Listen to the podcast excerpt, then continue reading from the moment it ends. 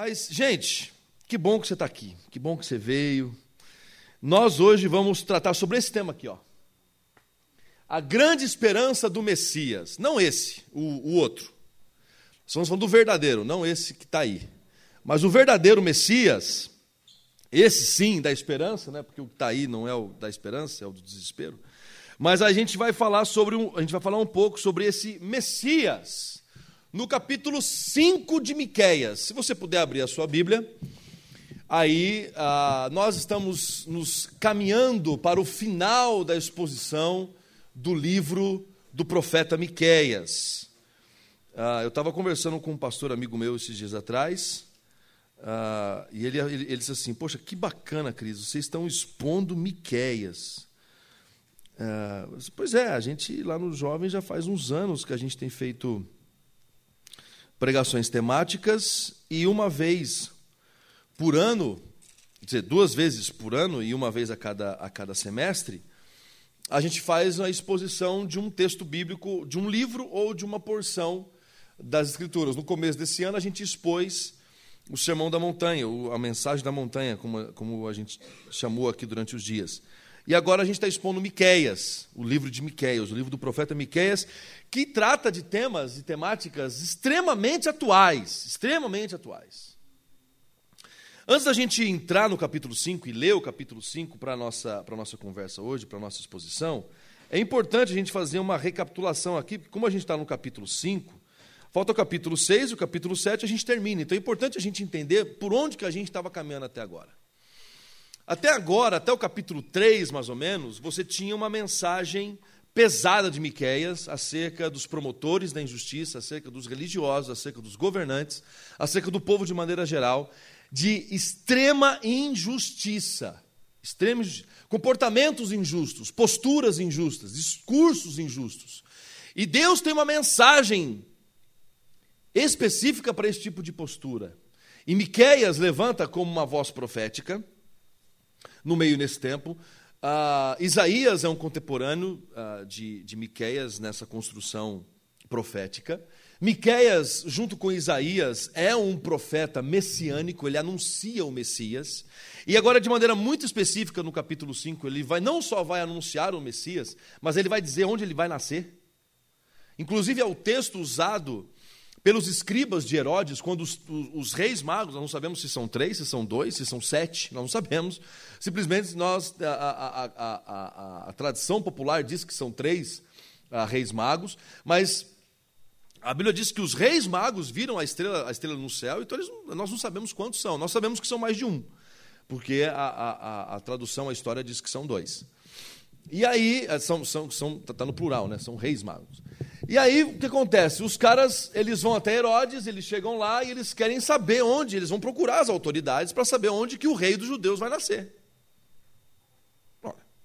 Claro. E aí eles chegam para Herodes, pergunta, os escribas vão até as, as escrituras e eles ah, dizem para os reis magos. E eles citam esse texto de Miqueias 5. E nós vamos ler daqui a pouco. Então, tempos como o de Miqueias, tempo como, tempos como o nosso, os nossos, é necessário duas mensagens. E essas mensagens estão presentes nessa temática que nós estamos trabalhando aqui como temática. É, é, esse é um subtema, a grande esperança do Messias, porém ali, justiça e esperança para hoje. É a grande temática que nós entendemos que é o livro de Miqueias justiça e esperança para hoje. E para esse, e para esse tipo de entendimento, para que nós tenhamos justiça e esperança para os dias de hoje, ao olhar para o livro de Miquéias, nós entendemos que é necessário vozes proféticas para que se falem de justiça e de esperança. E nós aqui, quando falamos no, no, no, no capítulo 1 de Miquéias, nós citamos ah, ah, nós fizemos uma definição do que é ser profeta e do que é profecia. E nós entendemos que profeta não é só aquele que é adivinho. Aliás, profeta não é adivinho. Profeta não é aquele que adivinha. Profeta ele tem duas características, como diz o Jacques Ellul: lucidez e esperança. Por quê? Porque o, o, o Messias, o, o, o, profeta, ele faz uma leitura do seu tempo, ele faz uma leitura dos seus dias, ele faz uma leitura da sua época, e ele não só faz uma leitura da sua época, ele tem uma mensagem para aquela época, e não só uma mensagem para aquela época, porque sociólogos têm uma mensagem para a época, filósofos têm uma mensagem para a época. Por isso que é lucidez e esperança, porque o profeta ele não fica só na leitura do dia, ele não fica só na leitura do tempo, ele também faz uma leitura e ele também profetiza esperança. Ele diz: o Messias está chegando, há esperança, arrependam-se. Eis a grande diferença entre profetas e sociólogos e filósofos. Porque o sociólogo ele faz a leitura do dia e ponto. O filósofo ele faz a leitura dos pensamentos e ponto. O profeta ele faz a leitura de tudo isso e ainda diz: há esperança. Há um reino que vai se consumir ali além, mas que já está invadindo, infectando, ocupando e resistindo aqui e agora. Há um reino que eclode, que implode, ou que explode de dentro do velho reino. Há uma nova criação que nasce, que brota de dentro de uma realidade de velha criação. Por isso que muitas vezes a gente fica na expectativa lá do céu, a gente fica na expectativa lá na frente, a gente fica, a gente fica na expectativa de que as coisas vão melhorar. Não, elas já estão acontecendo. O melhor de Deus não vai, o melhor de Deus não está por vir, ele já veio é Jesus de Nazaré. Ele já anda entre nós. Ele, ele habitou, ele coabitou, ele, ele, ele ocupou o seu lugar como homem, como Deus, viveu entre nós, caminhou entre nós, comeu, bebeu, sentiu sede, sentiu fome, sentiu dor. Foi morto, foi assassinado, foi executado, mas ressuscitou o terceiro dia, está sentado à destra de Deus Pai e nessa ressurreição do terceiro dia, no domingo, ele inaugura a nova criação, no meio da velha. E como disse C.S. Lewis, e eu citei isso no domingo passado na mensagem, e eu gosto dessa expressão do C.S. Lewis, que diz que Jesus é esse rei que entra disfarçado em seu reino ah, ah, e chama ah, os seus amigos para um grande plano de sabotagem. Uma sabotagem que, como disse domingo passado, disse domingo passado, começa dentro de nós antes, que ecoa para fora de nós. É uma sabotagem constante. Nossa, para nós e para além de nós. Capítulo 5 de Miquéias. Ah, desculpa, um outro detalhe quando a gente falou de esperança. Esperança é, é diferente de esperar. Tanto que, é, eu não sei se existe esse verbo, mas eu já vi em algumas mensagens, como a do Ed e de alguns outros, que dizem esperançar. Esperar é esperarmos dias melhores. Vivemos esperando dias melhores. Isso é esperar. Esperança é porque Jesus reina,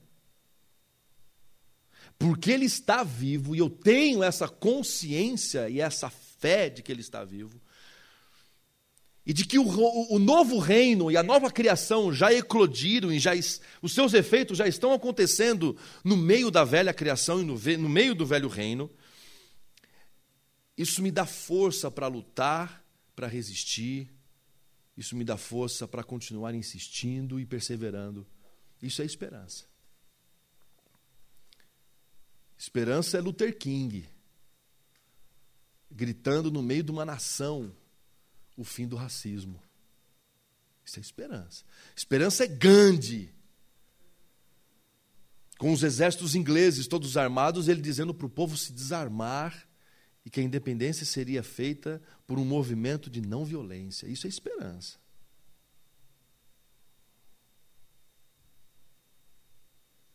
Esperança é o pastor Antônio Carlos Costa pregar justiça e paz no meio de um Rio de Janeiro que mata uma criança de oito anos e que confunde pedestal de microfone com fuzil. Isso é resistir, isso é esperança.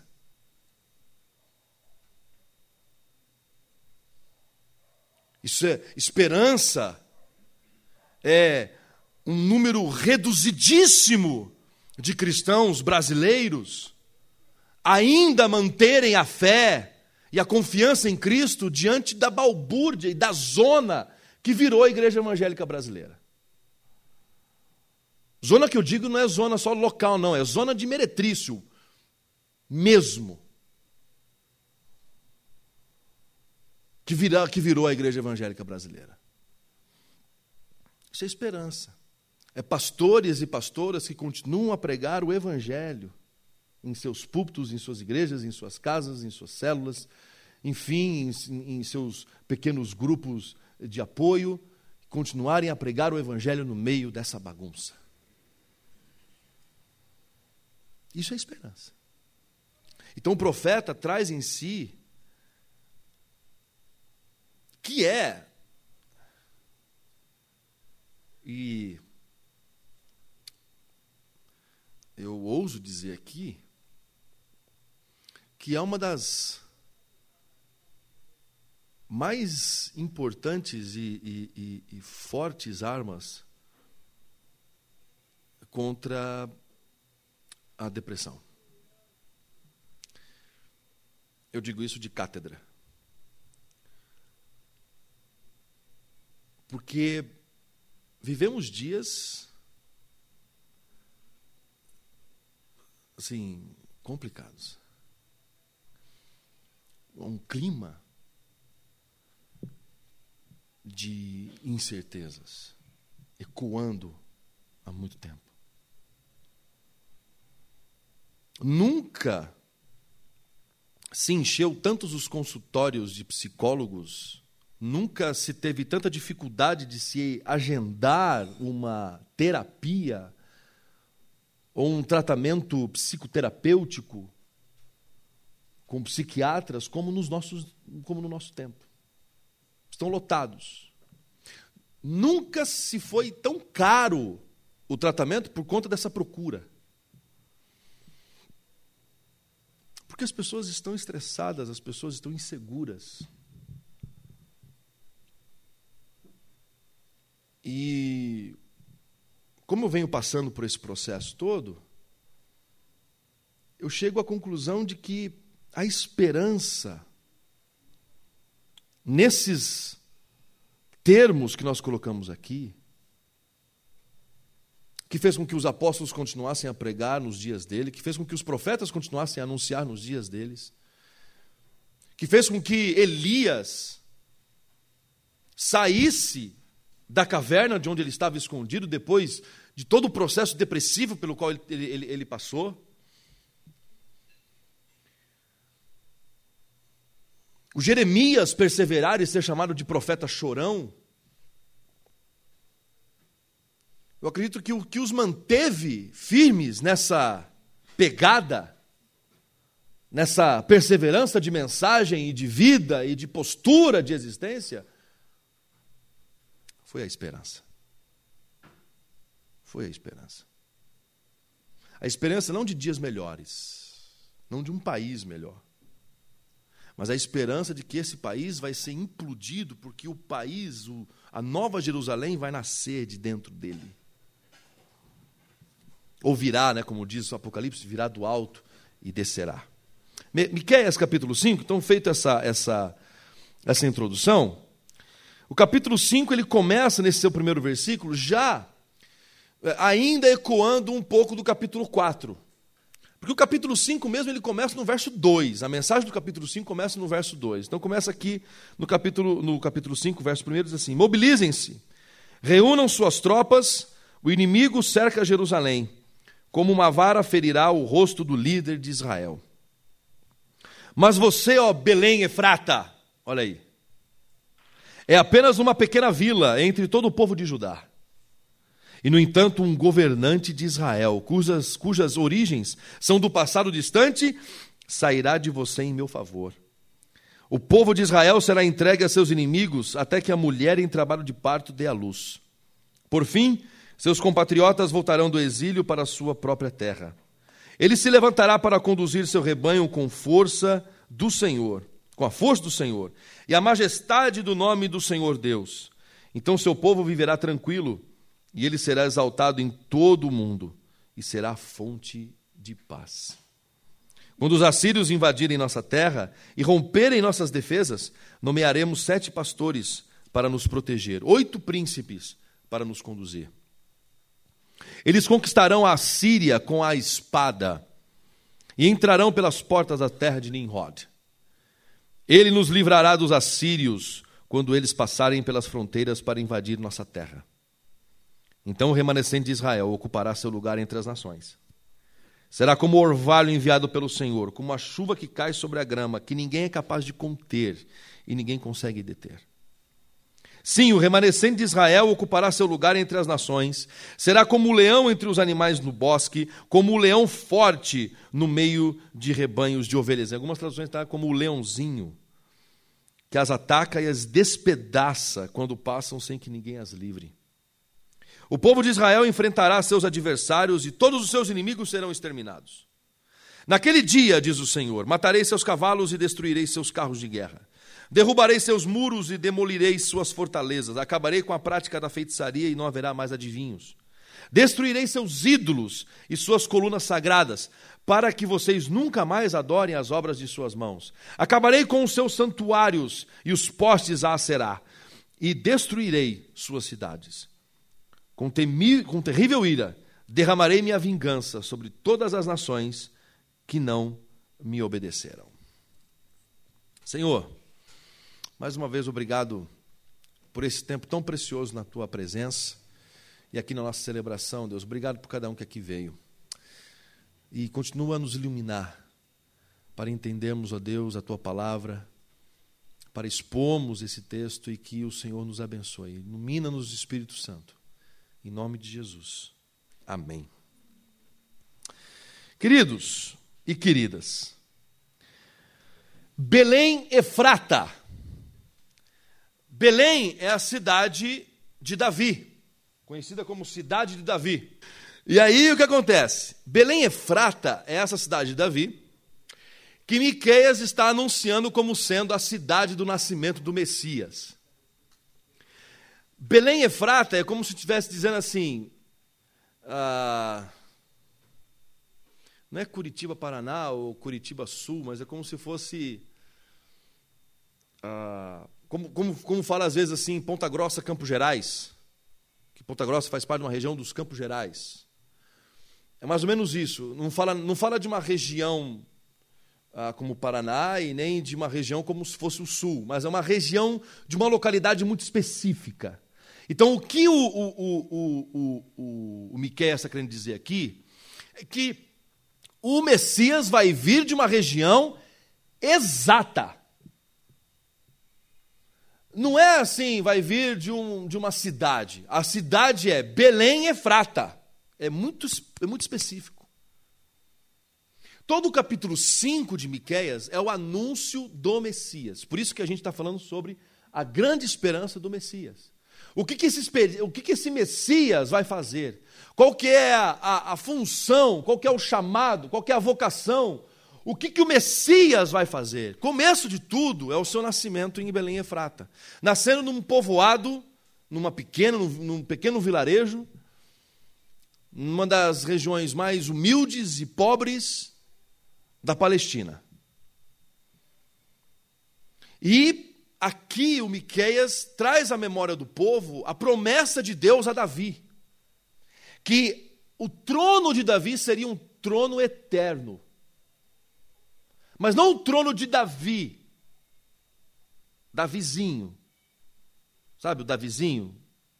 Que juntou as cinco pedras e com uma pedra na sua funda afundou a cabeça de Golias. E que não sei se você sabe disso, mas Golias não morreu com a pedrada na cabeça, ele tonteou. Ele caiu. E como que ele morre? Davi vai, pega a espada dele e decepa a cabeça dele. É aí que ele morre. Tem muita gente achando que. É porque às vezes assim, porque na historinha para como, é que, como é que você vai contar a história para criança? Porque já, já é difícil contar essa história para criança. que o, que o, que o, que o Golias morreu com uma pedrada na cabeça. Agora você imagina você contando assim a história. Então, crianças, ó, o Golias não morreu com a pedrada, viu? Davi pegou a espada e ó, frá, na cabeça deles. Eu vou ficar tudo assustado com, a situação, né? Meu filho, meus filhos, talvez nem tanto. Mas a, a, a, as crianças, elas vão ficar, elas ficariam assustadas, né? O pessoal às vezes fala assim, Game of Thrones, né? Game of Thrones, Game of Thrones. Vai ler a Bíblia para você ver como é mais violento que Game of Thrones. Tem muito mais é, é, é, sexo louco que, que, Game of Thrones, a Bíblia, inclusive. Tem incesto na Bíblia, tem todas essas, essas coisas. É só o pessoal ler. Né? É só o pessoal ler. Traição de pai para filho, filho querendo matar pai, pai querendo matar filho. O próprio Davi mesmo sofrendo toda essa perseguição do filme do, do, do, Absalão, que era, um, que era um bonitão e tal, que queria a cabeça do pai e toda essa história, para que na mentalidade do povo a promessa do Messias fosse muito específica e muito histórica e que fizesse eco com tudo que Deus já falou, com tudo que Deus está falando e com aquilo, tudo que Deus vai fazer. O Messias é da geração de Davi. Não é só da geração, ele veio da cidade de Davi. Ele veio para, de fato, eternizar o trono, o seu governo. Ele é o Messias, ele é o prometido. É apenas uma pequena vila entre todo o povo de Judá e, no entanto, um governante de Israel, cujas origens são do passado distante. Sairá de você em meu favor. Em algumas versões deve estar assim: de um passado distante de um, de um, e de uma eternidade, tipo fazendo esse jogo de passado e eternidade. Porque exatamente esse jogo de palavras que Miqueias faz aqui, nós precisamos é, mais uma, uma, um detalhe para a gente entender Miqueias. Miqueias é um texto poético, é uma poesia escrita com poesia. Então, quando ele faz esse jogo de palavras, o que ele está dizendo é o seguinte: que de um passado distante, está falando de Davi, mas de uma eternidade, ele está falando de Jesus. Então, ele não está falando que o, o, o, o Messias é apenas uma pessoa. Ele é 100% homem ele é 100% Deus. E aqui, nesse momento, nessa palavra profética de Miqueias, ele já dá a característica do Messias, que ele é Deus e ele é homem. Ele é de um passado distante, mas ele também é de uma eternidade distante. Ele faz parte desses dois mundos. Ele é e existe ao mesmo tempo. Por isso nós, nós como cristãos, nós falamos que Deus não existe. Nós como cristãos dizemos que Deus é. Porque existência demanda início, meio e fim. Demanda experiência, prova. Nós sabemos que o vento existe porque nós o sentimos. Existem provas científicas do vento, nós não o vemos, mas nós temos sensações que fazem com que o vento exista e nós provemos a sua existência. Por isso que Deus é. Ele sempre foi, ele sempre será. Em Jesus, a existência e a essência se juntam em uma pessoa só. Jesus existe e é. Por isso que ele continua pela eternidade, sendo quem ele continua pela eternidade existindo. Existe uma figura humana na Trindade. Existe humanidade perfeita na Trindade, em Jesus. A Trindade não seria a Trindade sem a humanidade de Jesus. Por isso que é, é, a, a Trindade em Jesus é palpável. A trindade em Jesus é visível. A trindade em Jesus existe. Para a gente uh, ter sentido. Porque o conceito de é, Deus é, Moisés falando, mas tá, eu vou lá eu vou dizer que estou vindo aqui no nome de quem? Ah, fala que você está indo no nome do eu sou. Eu, eu sou. I am. Eu sei falar inglês. É. Eu sou. Disse para o Faraó: Eu sou. Que o eu sou te enviou. Porque ele é. Ele não falou eu existo. Eu estou. Não, ele disse, eu sou. Então, esse momento em que nós entendemos que Jesus é esse, esse Messias que traz essa grande esperança de que porque ele está lá, de porque ele está reinando, de porque ele é o Messias que veio e que voltará, e nós vamos entrar um pouco nesse, nesse tema, nessa temática, porque é o, a temática das profecias de Miqueias, existem algumas posturas nossas que ou precisam ser revistas, ou elas precisam nascer. E elas só nascem através do Espírito Santo. Mas vamos dar continuidade aqui. O povo de Israel será entregue a seus inimigos até que a mulher em trabalho de parto dê a luz. Por fim, seus compatriotas voltarão do exílio para a sua, para a sua própria terra. Aqui alguns comentaristas falam que talvez eh, Miqueias esteja falando de Maria. Eu gosto mais da interpretação de que o que o profeta está dizendo aqui, da mulher em trabalho de parto, está falando do povo, da nação que estará em exílio, estará em sofrimento, e do sofrimento do exílio um povo novo vai nascer. E por que, que eu acho que é essa interpretação? Porque logo em seguida ele diz: os seus compatriotas voltarão do exílio para a sua própria terra.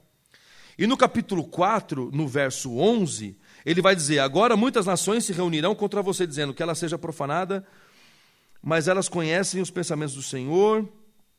Acho que é o verso 10. Aqui, é, é, é, o, é o verso 10, não o 11, não é o 10. Ó habitantes da bela Sião, contorçam-se e gemam como a mulher em trabalho de parto, pois terão de deixar a cidade para morar nos campos. Vocês serão enviados ao exílio na distante Babilônia. Ali, porém, o Senhor os libertará, ele os livrará das garras dos seus inimigos. Então, pelo contexto do, da passagem, do capítulo 4 e no capítulo 5, a mulher em trabalho de parto que Miqueias está dizendo aqui é o povo que está no exílio que vai sair de lá. Pode ser aplicado para Maria? Pode. Porque também está no contexto de falar do nascimento do Messias.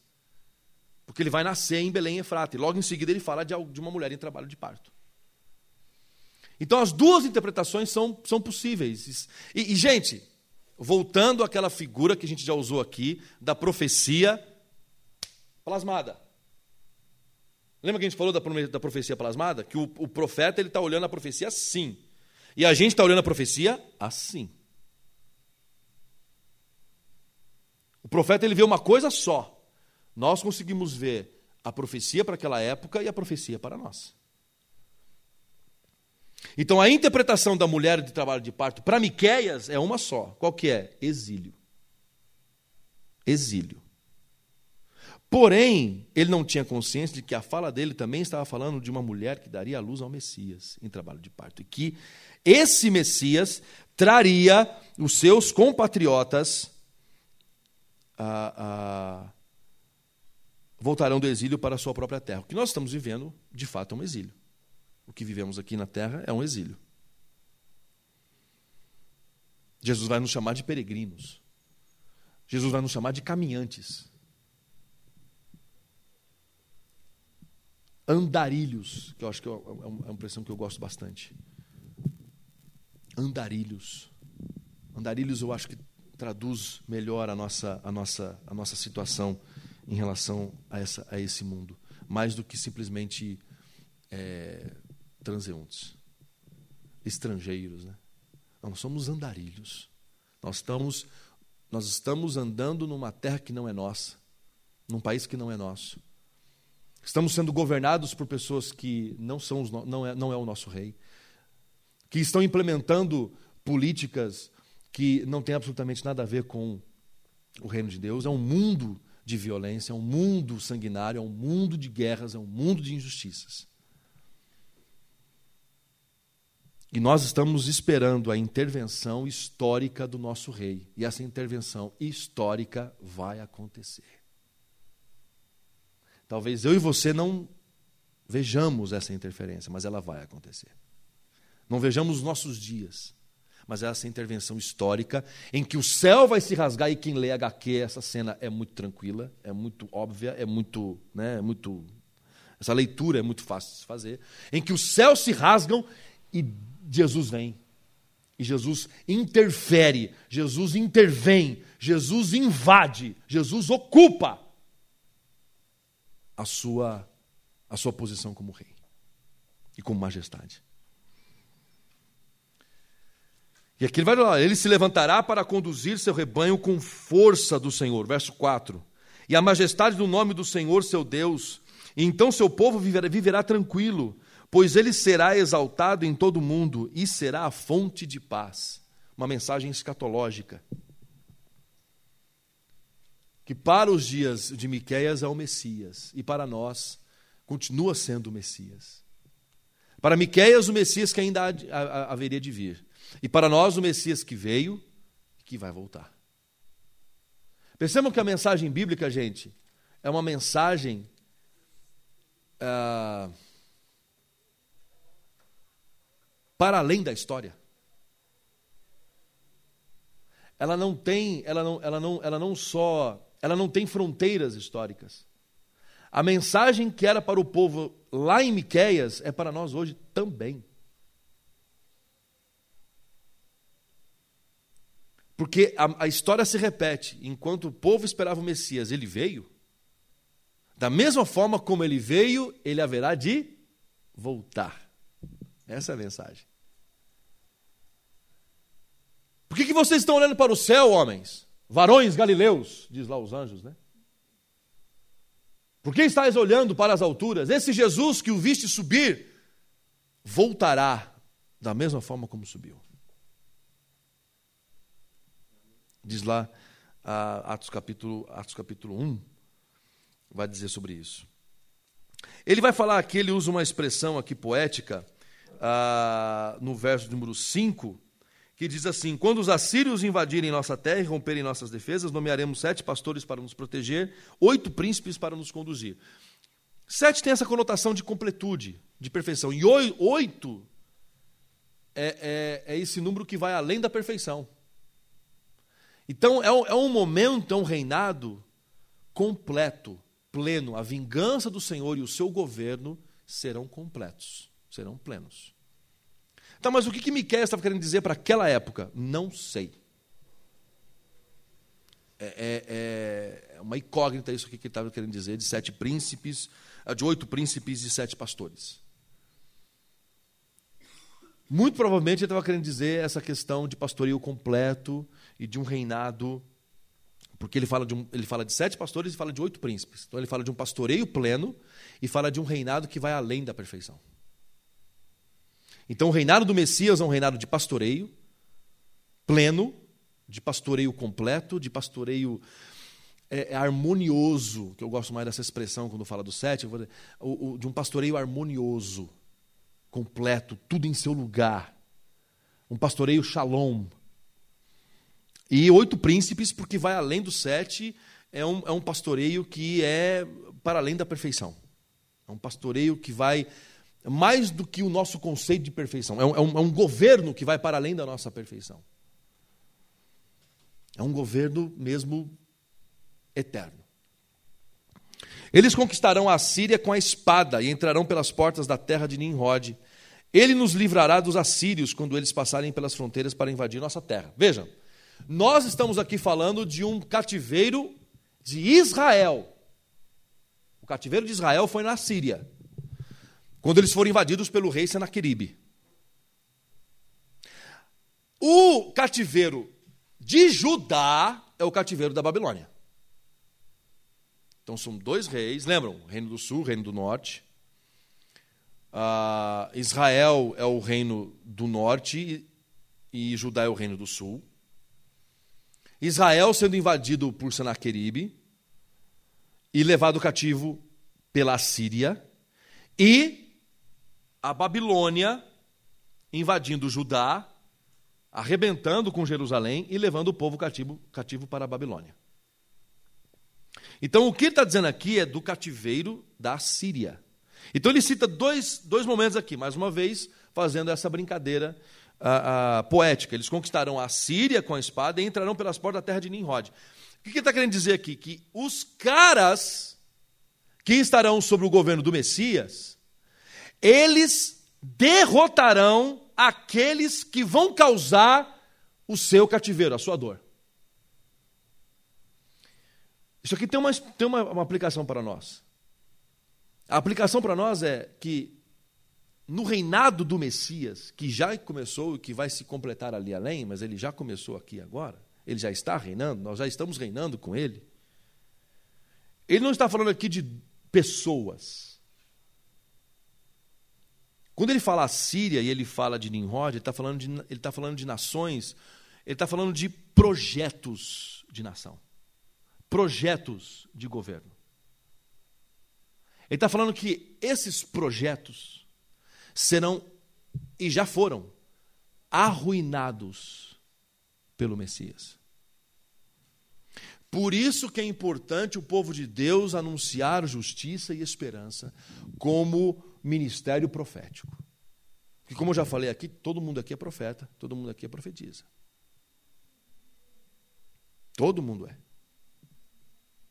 Nós falamos isso no sábado passado. Retrasado. Passado eu estava de coringa. Né? É, é, foi um outro momento. Mas no retrasado nós falamos isso.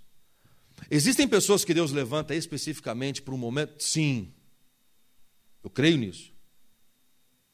Mas em Jesus, porque o Espírito que estava nos profetas, esse Espírito foi derramado em Atos capítulo 2 sobre toda a carne. São esses os ecos, as ressonâncias do capítulo 2 de Atos. Que muitas vezes a gente não para para pensar. Porque a gente pensa que o Espírito Santo só foi derramado sobre as pessoas onde? No cenáculo. E não. A profecia diz que o Espírito Santo foi derramado sobre toda a carne. Porque o mesmo Espírito que os fizeram anunciar as grandezas de Deus, foi o mesmo Espírito que fez com que as pessoas entendessem sobre as grandezas de Deus em suas próprias línguas. E é esse mesmo Espírito que estavam nos profetas que está sobre você e está sobre mim. É esse mesmo Espírito.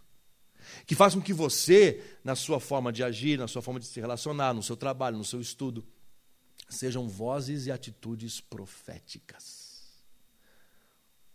Por isso que atos proféticos, para mim, não tem a ver muito com o que às vezes o pessoal faz.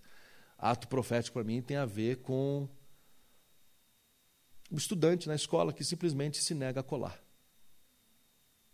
se nega a, a ir pelos atalhos e a sofrer as consequências prováveis de situações como, por exemplo, não estudou e não vai passar na prova. É isso. Coisa simples.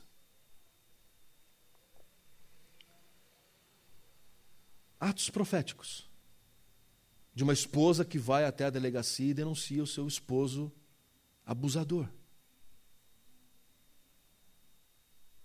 de uma criança ou de uma adolescente que de repente cria uma coragem para além da sua própria existência e consegue abrir o seu coração para alguém e confessar que ela foi abusada ou que ele foi abusado em algum momento.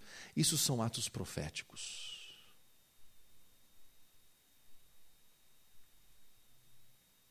De um homem que talvez na sua caminhada de casamento percebe que aquele sentimento não existe mais,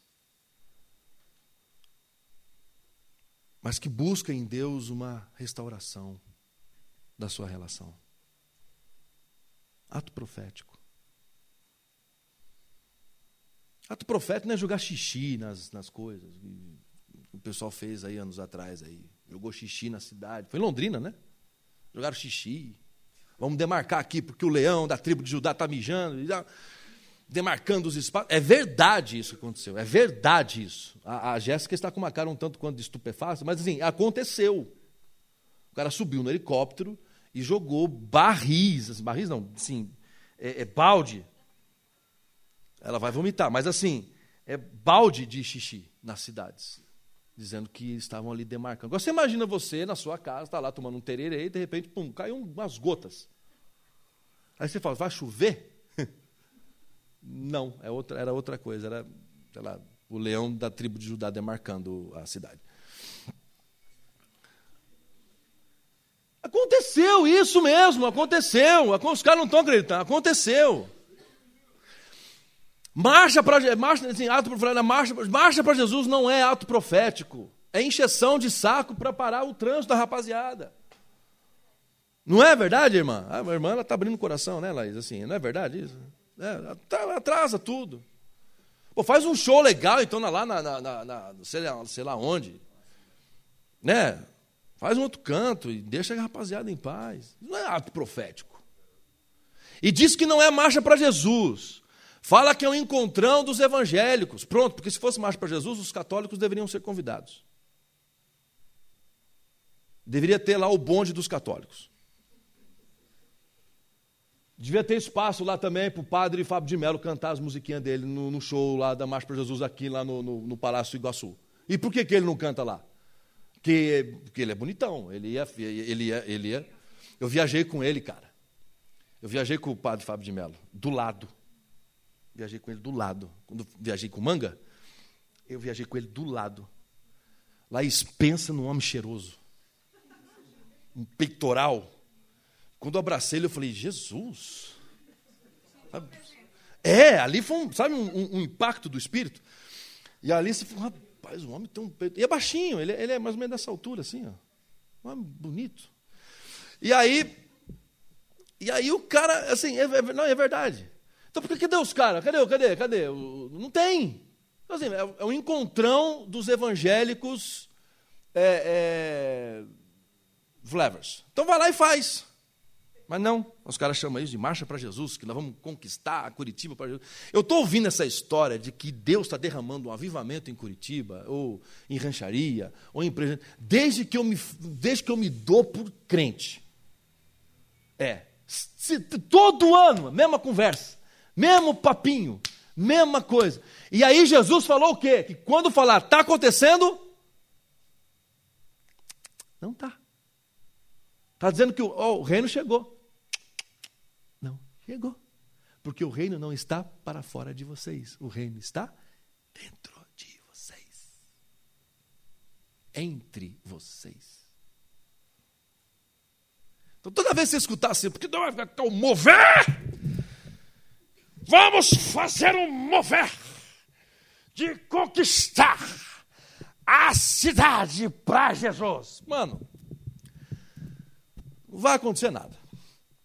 Fica sossegado, fica tranquilo, espera sentado. Não vai. Não vai. Sabe por quê? Porque já está acontecendo. Está acontecendo dentro de você. E vai continuar dentro de você sem o seu controle, sem você querer ou sentir. Está acontecendo aí dentro, enquanto estou falando, enquanto vocês estão, vocês estão aí sentados, enquanto vocês estão me ouvindo pelo YouTube. Tem YouTube agora, né? Está acontecendo e está rolando. Ah, mas Cris, eu não estou sentindo nada. Que bom. Deixa rolar. Ou como diz aquela banda de louvor, né? Deixa acontecer naturalmente. Entende? Deixa a coisa rolar. Porque se a gente tivesse o controle, a gente ia estragar, como estão estragando dizendo está aqui, está ali, está cá, está colar. Eu sempre, quis, eu sempre quis usar acolar, acabei de usar. Acolar. Então, esse é o Messias do, da esperança. Ele já está reinando. Ele não tem nenhum tipo de aliança com os governos e com as propostas governistas de poder, de controle do nosso, da nossa época.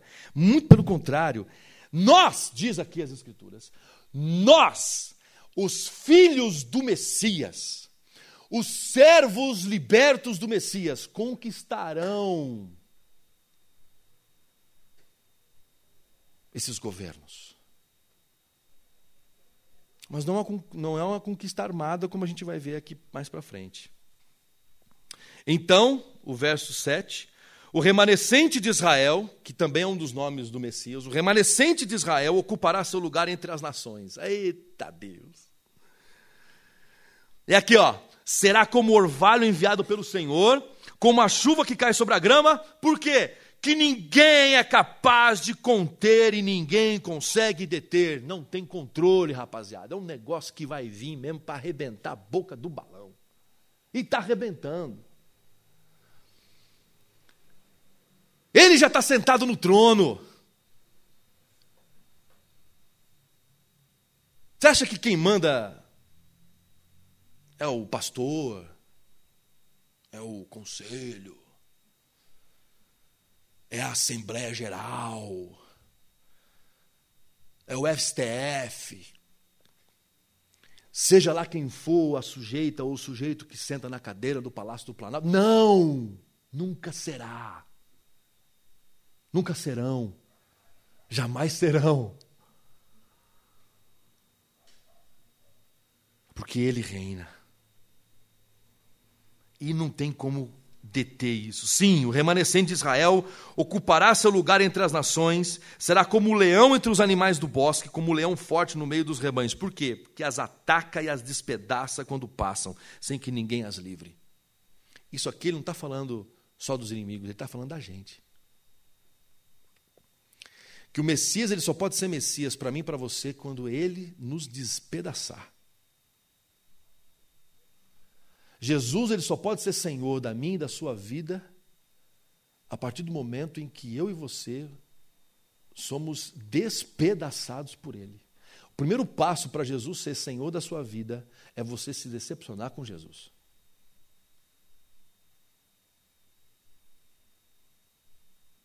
É você esperar algo e a coisa não acontecer.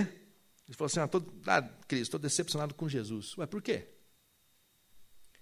Porque ele não fez o que eu pedi para ele fazer. Que bom. Que eu não sei se você lembra, ele é Senhor. Então, o primeiro passo para o Messias ser Messias, para você e para mim, é ele nos despedaçar como um leão despedaça as ovelhas, que não deixa rastro. Deixa o Senhor Jesus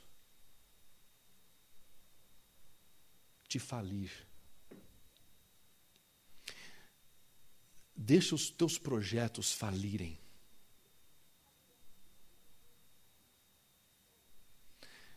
A gente vai aprofundar mais isso mais para frente, aqui a partir do verso de número 10.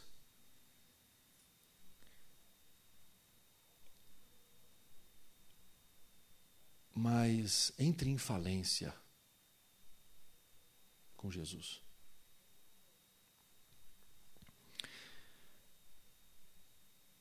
O povo de Israel enfrentará seus adversários e todos seus inimigos serão exterminados. Aí, chegamos aqui no verso 10. Naquele dia, diz o Senhor. Eita, eu, eu, eu, eu gostei quando eu li isso aqui. Matarei os seus cavalos e destruirei os seus carros de guerra. Derrubarei seus muros e demolirei as suas fortalezas. Todo o seu militarismo, todo o seu poder bélico não me serve para nada. A conquista do Messias não é uma conquista bélica. A conquista do Messias não é uma conquista armada. A conquista do Messias não é uma conquista de exército. A conquista do Messias é uma conquista que vai acontecer e já está acontecendo através do amor. Através da ação do Espírito Santo, da invasão, da ocupação do Espírito Santo na vida dos seres humanos. E ele invadindo os seres humanos, ocupando os seres humanos. Os seres humanos ocupam as estruturas pecaminosas, ocupam as estruturas e destroem as estruturas de pecado. Porque nós, como latino-americanos, nós também cremos não só no pecado interno, mas também nós, nós acreditamos no pecado externo, das estruturas que nos fazem pecar, das estruturas pecaminosas, das, estru das estruturas de poder, de controle, ah, de pecado, que faz com que a gente queira matar ao invés de morrer. Que faz com que a gente queira subir ao invés de descer. Que faz com que a gente queira conquistar ao invés de ceder. Destruirei as suas ideologias militares e militarizantes. Destruirei as suas estruturas de exército, de violência, de propostas violentas, de estruturas violentas. Elas não mais existirão. Elas não, não mais existirão dentro de você, para que a partir de dentro de você elas encontrem lugar fora de você. Por isso que você vê os doidos e as doidas por aí gritando, que não é por arma, que não é por violência, que não é por morte, que não é discurso de sangue, que a gente vive apanhando aí fora porque a gente fala sobre essas coisas. Porque é Bíblia. E hoje o povo evangélico no Brasil não lê Bíblia. Lê Rebecca Brown. Lê Joyce Meyer. Lê Augusto Cury. Lê o tal lá que escreveu o livrinho lá do, do Seja Foda. Lê os caras. Está entendendo o que, que, que o povo evangélico está lendo?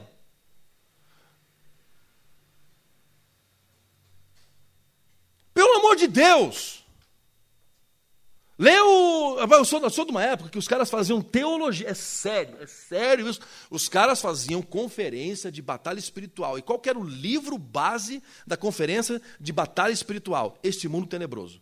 Que é um livro de fantasia. A mesma coisa se eu fizesse um acampamento. E eu abrisse assim, gente, vamos aqui ler aqui Crônicas de Nárnia, a, é, é, é, a Viagem do Peregrino da Alvorada, capítulo 3. É a mesma coisa. Tá certo que Crônica de Nárnia é muito mais bacana. Assim, extrairia muito mais legal. Mas assim, o, o Perete tem o seu valor, mas é fantasia. Aí os caras faziam teologia do negócio. Então, gente, ó, cuidado, porque tem os demônios territoriais. Aí tem um demônio em Curitiba. Tem um demônio, tem um, tem um, um cara que senta no trono de Curitiba. Não tem. Sabe quem está sentado no, sentado no trono de Curitiba? Quem está sentado no trono de Curitiba, gente? Jesus. É Ele que está sentado. Não só no trono de Curitiba, Ele está sentado no trono de Andrômeda. Ele está sentado no trono da constelação da Ursa Maior. Ele está sentado no trono das galáxias conhecidas e não conhecidas, dos universos, esses e outros paralelos e multiversos que a gente tem por aí. Física quântica. Não é só quadrinho, não. Não é só Spider-Man, multiverso. É física quântica. Ele está sentado em tudo isso. Ele está reinando em tudo isso.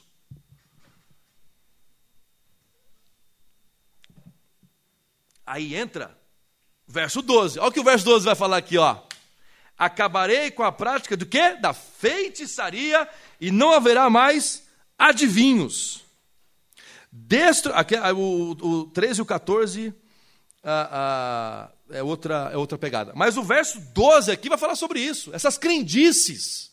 Especificamente havia entre eles, entre o povo de Israel, os feiticeiros, a galera ali da, da, da, da, da adivinhação. Você tem a história de Saul, que vai né, a, a consultar uma feiticeira, aquela coisa toda, uma adivinha. Tinha essas coisas aí, não tem assim. Aí o pessoal quer usar esses textos para falar mal de Harry Potter. Não tem nada a ver. Harry Potter é fantasia. Harry Potter é coisa para ler, se divertir, brincar e descobrir que a temática do Harry Potter é amizade, é resistência contra o mal, é outra pegada. O, o, o, a magia é a cerejinha do bolo. Que se, você quiser comer, você come, se não quiser comer, você tira. Se você quiser ler Harry Potter sem dar a mínima importância, e a autora fala isso, sem dar a mínima importância para a feitiçaria que o, que o negócio faz, você consegue entender a temática dos livros. Então a feitiçaria, os negócios, alô. É diferente, gente. Essas feitiçarias aqui aconteciam.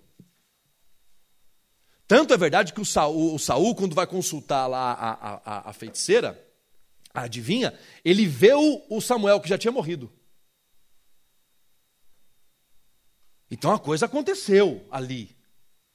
Agora pega uma varinha, vai naquela porta e fala assim: Alô, Romoura, vai ver se abre com o negócio. Vai lá, eu tenho uma varinha aqui, eu quase. Vai lá, alô, Romoura, vai lá. A minha varinha é do Sirius Black. Padrinho. Vai lá. Vingardium Leviosa. Vê se, vê se a Bíblia vai ficar fazendo assim, ó. Não vai. Porque não é essa a temática do bagulho. Pelo amor de Deus, tem uns crentes aí também que, olha, bicho, só Deus para aguentar mesmo esses bichos aí. Aí, verso 13 e verso 14, aqui, ó, ele fala sobre a estrutura militar. A estrutura militar e política, a estrutura de crendices e superstições, e agora Deus vai derrubar, sabe o quê? As estruturas religiosas.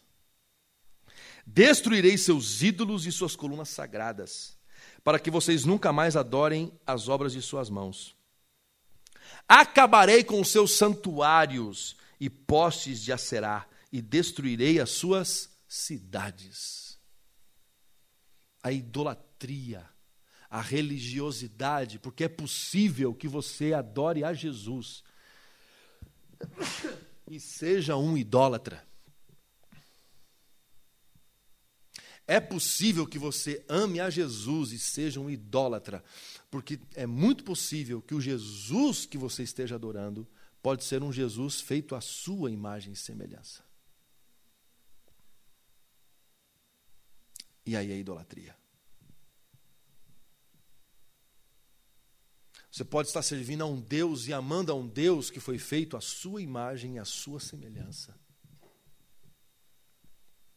que serve aos seus próprios interesses pessoais. Por isso que eu já disse isso aqui mais de mil vezes. Que tem quando tem ateu que chega para mim e fala, Cris, tá, eu não acredito em Deus. Eu falo, dependendo do Deus que você não acredita, também não. Eu também sou ateu de vários deuses. Eu não estou falando de Zeus, eu não estou falando de Artemis, eu não estou falando uh, de Sete, eu não estou falando uh, de Hades, eu estou falando de Deus, de Jesus. Que eu sou ateu de qualquer Jesus que não seja o Jesus do Evangelho. Que eu sou ateu de qualquer Deus que não seja o Deus das Escrituras.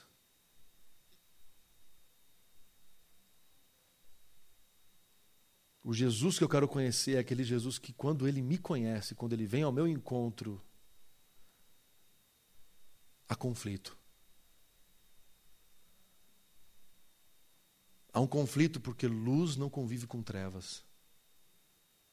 E as trevas em mim precisam ser dissipadas quando eu me encontro com a luz. O Jesus que não me causa transtornos não é o Jesus do Evangelho. O Jesus que me deixa numa zona de conforto o tempo inteiro não é o Jesus dos Evangelhos. É o Jesus que eu acordo de manhã eu já tenho um problema sério para resolver com ele. E ele comigo, no caso.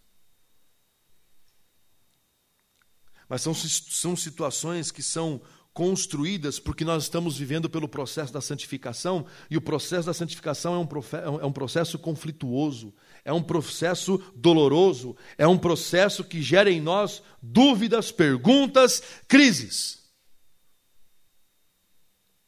E essa destruição da idolatria, que aqui especificamente eram outros deuses mesmo,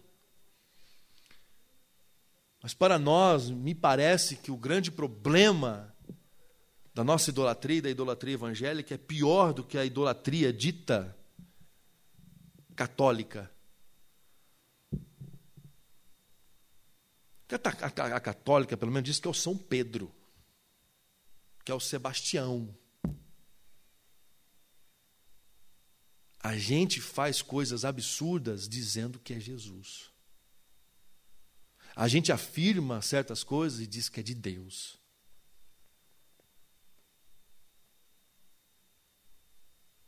Entende? É esses dias atrás eu ouvi, por exemplo, um, um cara na rádio dizer o seguinte: uh, ele falando sobre aquela situação do atirador de elite que matou aquele rapaz e tal, toda aquela situação. E ele dizendo tal, ele, ele, ele, começou bem, ele estava indo bem. Aí depois ele. ele, ele, ele ah, que começou, foi, uma, foi, foi um fato lamentável, não há o que se comemorar, a cena do Witzel foi uma cena lamentável, que não sei o quê, blá, blá, blá, blá, aí de repente ele chega e fala assim, então,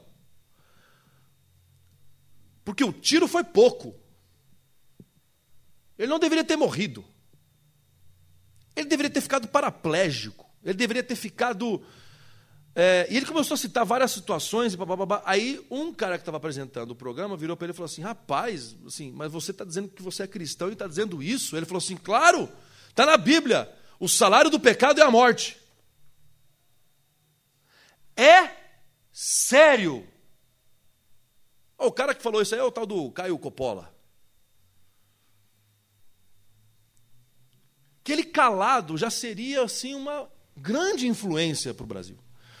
E aí ele falou esse negócio.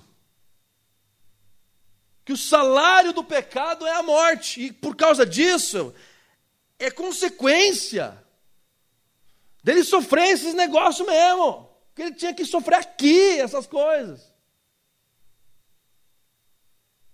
Desse Deus e desse Jesus e dessa Bíblia, eu sou ateu.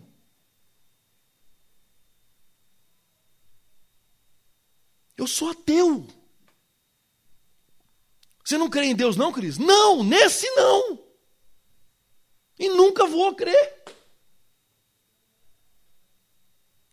Um cara que pega um texto fora de contexto para justificar o seu desejo animalesco de vingança. Pura e simples vingança. E a sua sede de sangue.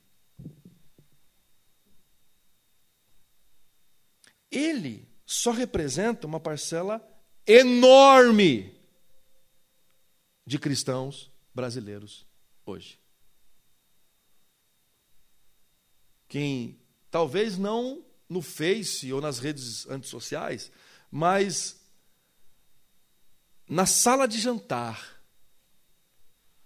no sofá de casa, no brunch, no brunch, tomando aquele whisky 12 anos, charuto, o brunch, o brandy, né? o brandy, o brandy.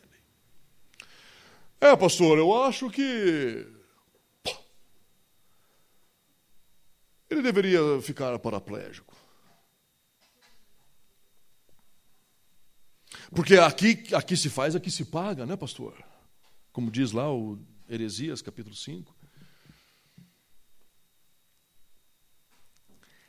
O Messias, a esperança do Messias, é uma esperança que vai destruir essas paradas todas. E já está. E eu termino dizendo: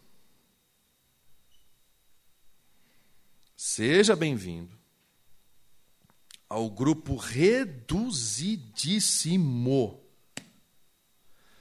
de profetas e profetisas do Messias, dos servos e servas do Messias.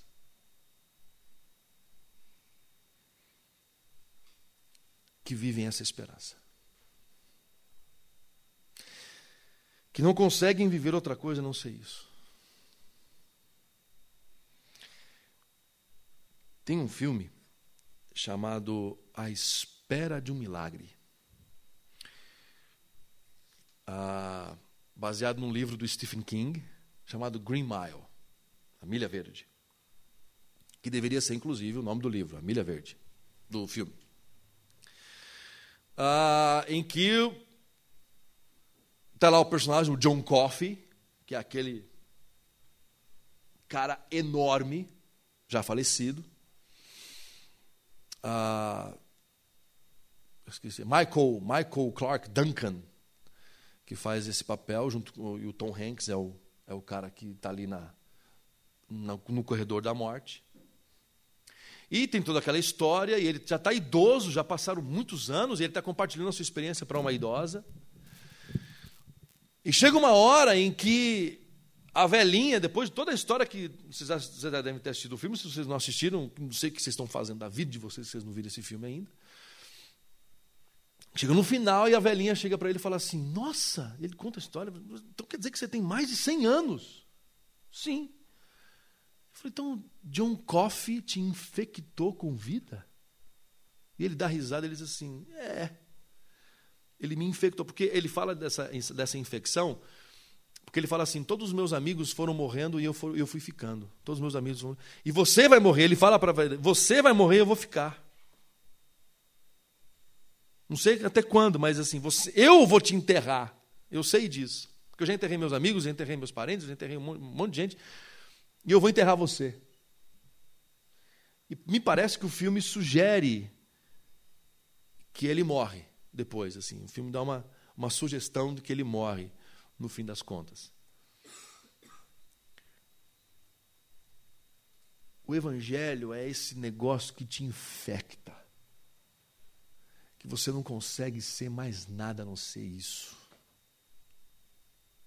Por isso que aqueles que andam por vento de doutrina não foram ainda infectados pelo Evangelho, porque quando é infectado, meu amigo, não tem vento de doutrina que te faz olhar para outra coisa. Quando você é infectado pelo Evangelho, pelo amor, pela misericórdia, pela compaixão, pela justiça, pela esperança, você não consegue olhar o mundo com outra ótica, você não consegue olhar as pessoas de outro jeito. Você não consegue olhar o mundo de outra forma.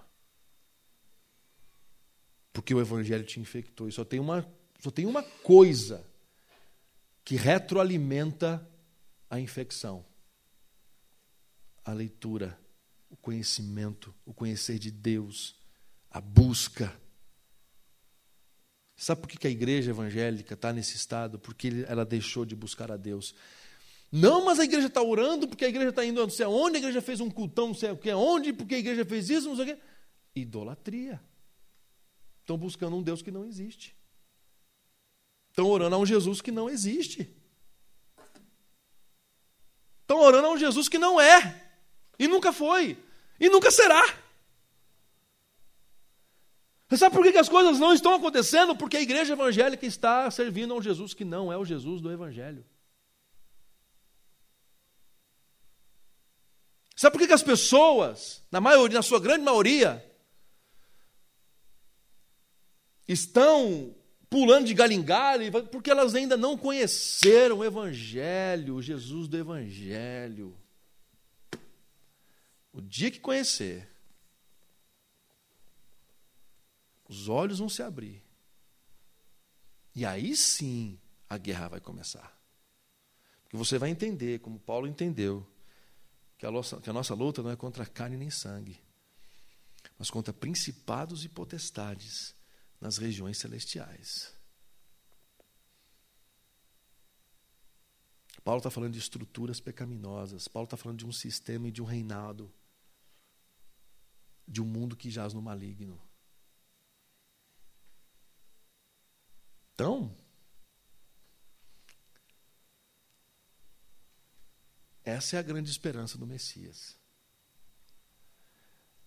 Isso é o que Jesus quis dizer que as portas do inferno não prevalecerão contra a sua igreja. É isso que Jesus está querendo dizer ali. Jesus não está falando que a igreja vai ocupar os espaços, que a igreja vai invadir, que a igreja vai fazer isso, vai fazer aquilo. Não. A igreja de Jesus é invisível. Ela não é a IPI, ela não é a metodista, ela não é a batista. A igreja de Jesus é invisível. A IPI um dia vai acabar. A metodista um dia vai acabar. A batista um dia vai acabar, como acabou, a igreja em Pérgamo. Como acabou a igreja entre os esquimós. Como acabou a igreja em Éfeso. Como acabou as igrejas. Você vai lá, você visita as ruínas das estruturas religiosas, dos templos.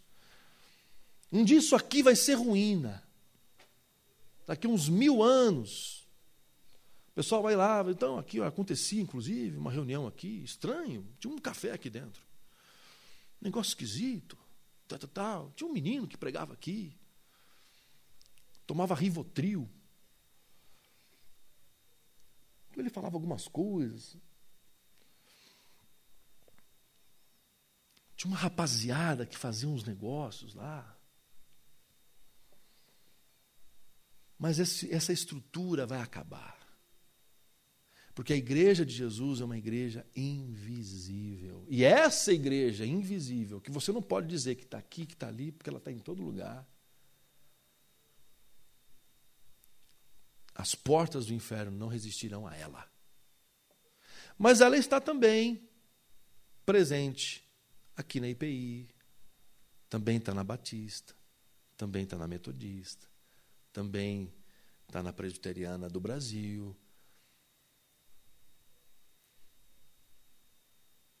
Está ali, espalhado.